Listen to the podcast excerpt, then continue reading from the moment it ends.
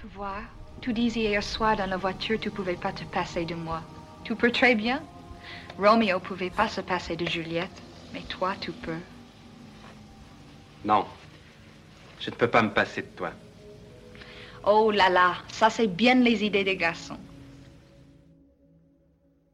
Bonjour et bienvenue dans ce nouvel épisode de Confine Love. J'espère que tu as passé une bonne journée. Avant de te laisser avec l'épisode, n'oublie pas que si toi aussi tu veux partager ton histoire, tu peux me l'envoyer à confinelove at gmail.com en version audio MP3 ou à l'écrit. Toutes les informations sont en description du podcast et d'épisode. Je ne t'en dis pas plus et je te laisse avec l'histoire du jour. J'espère qu'elle te plaira. Alors, le témoignage du jour est un témoignage audio qui m'a été envoyé par une de mes amies proches. Et pour être honnête avec vous, c'est moi qui suis allée lui demander de m'envoyer son témoignage. Donc aujourd'hui, elle va nous raconter sa plus belle histoire amicale. Et donc la personne dont elle parle aujourd'hui, eh bien c'est justement son anniversaire. Donc évidemment, quand c'est comme ça, n'hésitez pas à me le dire si vous voulez que je publie votre épisode à un jour précis. Donc joyeux anniversaire à elle. Et nous, on écoute le témoignage tout de suite. C'est parti.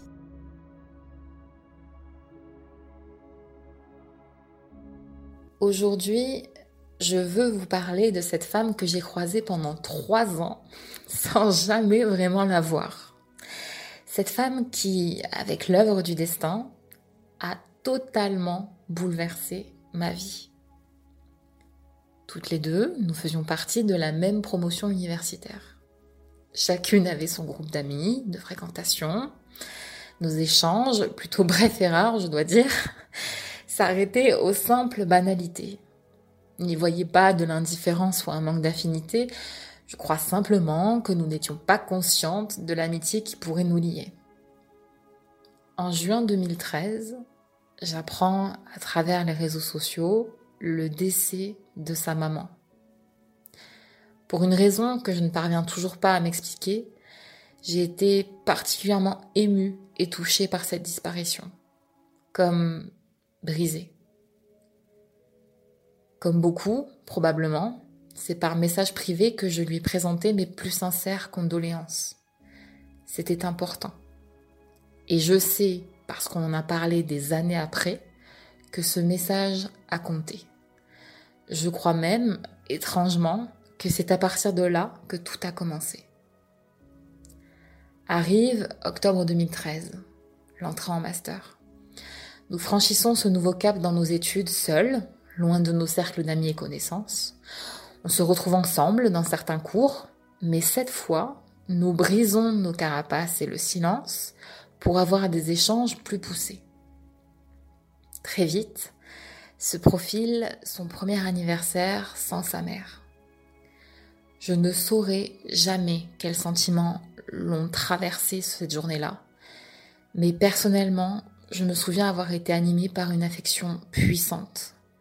Le besoin viscéral de la serrer dans mes bras pour lui montrer qu'elle n'était pas seule, que j'étais et serais là, aujourd'hui, demain, toujours. Nous sommes allés boire un café en terrasse à Châtelet. Quatre heures. Oui, oui, vous m'avez bien entendu. Quatre heures où plus rien ne comptait. Je me souviendrai toute ma vie de cette belle brune qui me faisait face, digne, souriante et solaire, malgré le poids de la souffrance que l'on pouvait lire sur son visage. Elle m'a offert le privilège d'entendre ses souvenirs les plus précieux avec cet être cher perdu quelques mois plus tôt. En la connaissant maintenant, je me rends compte qu'à cet instant, elle me livrait aussi toute sa confiance. Ses joues tremblante lors de son récit, montrait à quel point elle prenait sur elle pour ne pas se laisser submerger par l'émotion. Je sentais mon cœur se serrer face à cet effort colossal qu'elle faisait, fascinée par cette force qui émanait d'elle, mais aussi profondément triste de ne pas pouvoir plus l'aider. Là, j'ai compris.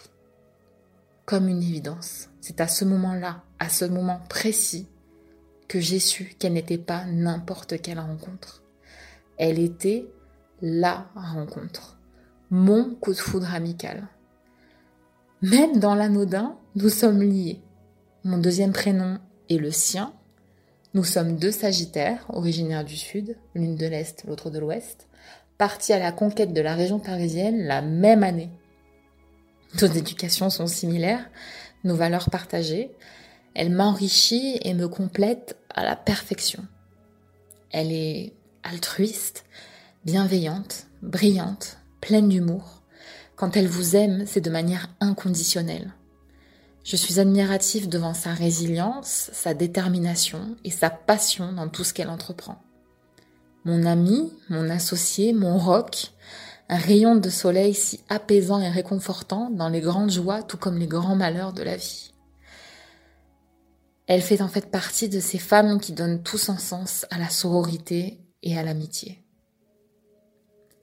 Cela fait désormais sept ans que l'on s'accompagne, sept années de bonheur qui m'ont appris que le destin, et même certaines bonnes étoiles parties trop tôt, peuvent chambouler votre existence de la plus belle des manières.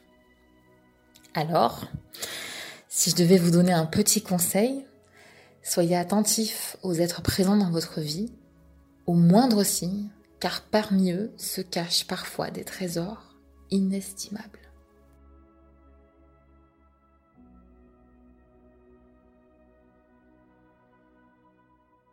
Alors, donc comme je vous l'ai dit au tout début de l'épisode, je connais ces deux personnes, ce sont des amis proches. Je connaissais donc l'histoire et comme je vous ai dit, c'est moi qui lui ai demandé de témoigner pour euh, cet épisode.